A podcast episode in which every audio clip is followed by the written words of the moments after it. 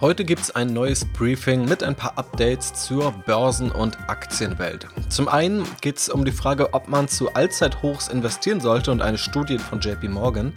Um ein paar Themen, die die Aktienmärkte bewegt haben, das Gerücht, dass Apple Autos baut, Alibaba im Schwitzkasten der chinesischen Regierung, die Liebe von Tech-Unternehmen zu Immobilien, die Niederlage für quantitatives Investieren und Diem statt Libra. Außerdem schauen wir uns einmal an, warum Amazons Unprofitabilität womöglich ein ziemlich wichtiges strategisches Mittel war. Und am Ende habe ich noch eine Börsenweisheit für dich. Viel Spaß! Also, legen wir los. Die Analysten von JP Morgan haben eine Studie veröffentlicht und sich dabei gefragt, Is it worth investing at all-time highs? Also lohnt es sich zu Allzeithochs zu investieren? Genau diese Frage haben sie untersucht, dabei die letzten 30 Jahre etwas mehr sogar im SP 500 herangezogen und die kurze Antwort ist, ja, es lohnt sich definitiv. Die Ergebnisse kurz zusammengefasst. Wenn du seit 1988 an einem zufälligen Tag investiert hättest in den SP 500, hättest du dein Geld in 83% der Folgejahre vermehrt bei einer durchschnittlichen Rendite von plus 11,7% in diesem Jahr. Wenn du nur dann investiert hättest, wenn der SP 500 am Tag zu einem neuen Höchststand beendet wurde, wäre es noch besser gewesen. Im Folgejahr wärst du zu 88% im Gewinn gewesen mit einer Durchschnittsrendite von 14,6%. Das Ganze wurde auch noch für die folgenden 3 und 5 Jahresperioden berechnet und das Ergebnis ist dabei das gleiche. Wenn du zufallsbedingt investiert hättest, hättest du über die drei Folgejahre im Durchschnitt 39% Rendite eingestrichen wenn du nur dann investiert hättest, wenn der Tag ein neues Allzeithoch markiert hat, dann wäre die durchschnittliche Rendite über die drei Jahre bei 50% gewesen. Über fünf Jahre ist der Unterschied von 71% beim zufallsbedingten Investieren zu 79% beim Investieren zu Allzeithochs. Das zeigt, es lohnt sich immer zu investieren und die vielleicht kontraintuitive Logik, nicht zu Allzeithochs zu investieren, kann ziemlich teuer werden. Gerade Allzeithochs allein sollten nie ein Grund sein, vom Aktienmarkt fernzubleiben. Gehen wir also einmal zu fünf Updates zu spezifischen Themen am Aktienmarkt. Zum einen ein Gerücht. Apple baut Autos. Es mehren sich nämlich die Gerüchte aus unterschiedlichen Ländern und von unterschiedlichen Quellen, dass Apple 2024 ein eigenes Auto rausbringen möchte. Demnach führt Apple Gespräche mit unterschiedlichen Lieferanten, was ein ziemlich spannendes Vorhaben ist. Autos herzustellen ist erstmal ein kapitalintensives und margenarmes Geschäft, könnte aber in Zukunft durch autonomes Fahren beispielsweise mehr Potenzial auch für Softwareintegration bieten, also Dinge, die Apple schon sehr, sehr gut kann. Für andere Automobilhersteller, auch für Tesla, wäre diese Konkurrenz natürlich ein schlechtes Zeichen. Etwa zeitgleich hat Elon Musk übrigens getwittert, dass er Apple damals angeboten hat, beziehungsweise Tim Cook, dem Apple-CEO, Tesla für ein Zehntel des heutigen Werts zu kaufen, was offensichtlich nicht geschehen ist. In Zukunft schaue ich auf Strategy Invest noch genauer auf Apples Idee und was sich dahinter für alle Beteiligten verbergen könnte. Außerdem ist Alibaba einer der größten Konzerne aus China im Schwitzkasten. Nach dem ersten Kurssturz habe ich schon die Alibaba-Aktie auf Strategy Invest analysiert und eines der Risiken der Analyse war, dass die chinesische Regierung die Regulierungen erhöhen könnte und es teilweise auch schon getan hat, vor allem im Finanzsegment rund um Ant Financial von Alibaba, das kurz davor noch alleinstehend zu einem Rekordbörsengang eben an die Börse gehen sollte. Kurz danach kam aber die Ankündigung obendrauf von Chinas staatlicher Behörde für Marktregulierung, dass eine Untersuchung gegen Alibaba wegen monopolistischen Verhaltens eingeleitet wird, woraufhin die Aktie nochmal ca. 8% gefallen ist.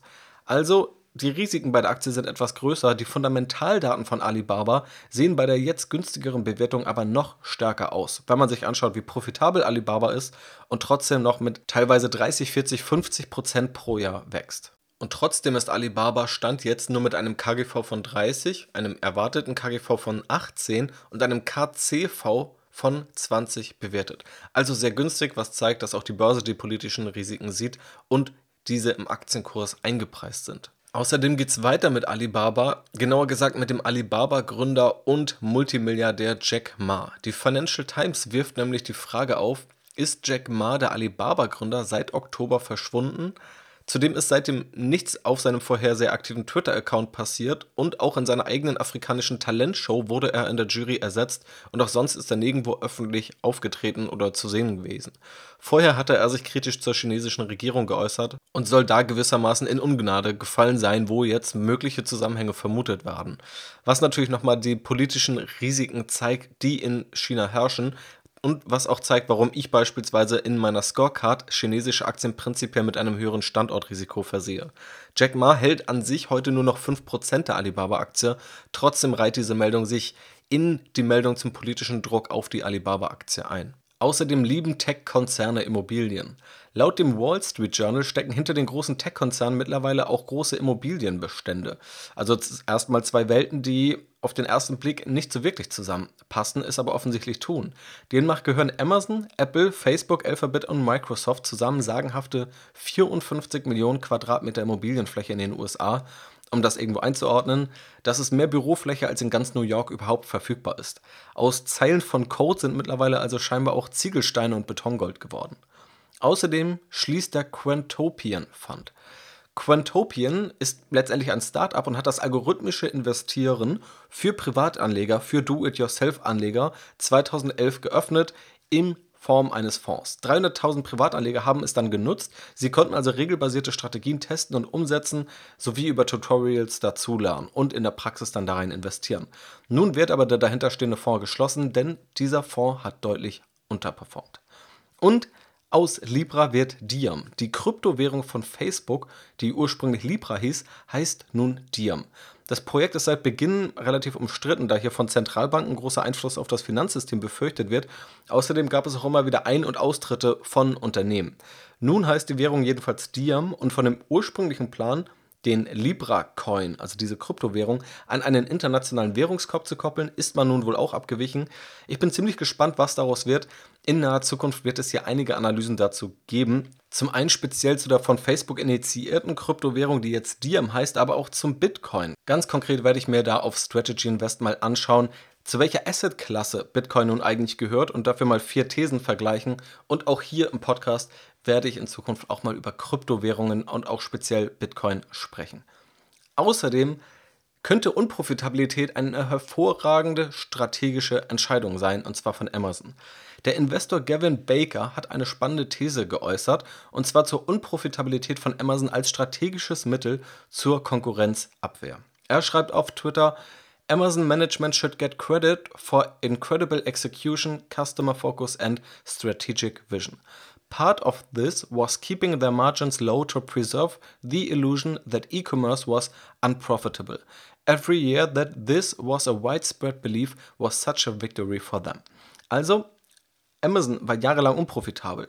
Die Fundamentaldaten haben vor einem Jahrzehnt oder auch noch vor vielen Jahren viele Anleger abgeschreckt, aber auch viele andere Unternehmen aus dem Einzelhandel davon abgehalten, in den E-Commerce zu investieren. Zu teuer, unprofitabel, wird sich nicht durchsetzen, waren Schlagworte, die überall zu hören und zu lesen waren und es leider teilweise auch noch heute sind. Das hat sich offensichtlich als großer Irrtum herausgestellt. Für Amazon war die Niedrigpreisstrategie nicht nur nützlich, um schnell Marktanteile zu gewinnen und selbst dazu zu lernen, sondern auch, um sich Konkurrenz vom Leib zu halten, die aufgrund Amazons geringer Margen keine Ambition gezeigt hat, dort investieren zu wollen. Und das Ergebnis sehen wir ja bis heute. Bevor ich das heutige Briefing mit einer Börsenweisheit schließe, der kurze Hinweis, wenn du das Ganze nachlesen möchtest und auch per Mail darüber informiert werden möchtest, gehe einfach auf strategyinvest.de und trag dich für den Newsletter ein. Dort hast du dann noch weiterführende Links und Quellen und dort im Mitgliederbereich, wenn du dir dort den Zugang sichern möchtest, bekommst du natürlich auch Zugriff auf alle anderen erwähnten Inhalte. Und kommen wir damit zum Abschluss der Börsenweisheit der Woche. Wer mit Aktien Geld verdienen will, macht dies nicht mit dem Kopf oder mit dem Bauch, sondern mit dem Hintern, indem er möglichst lange darauf sitzen bleibt.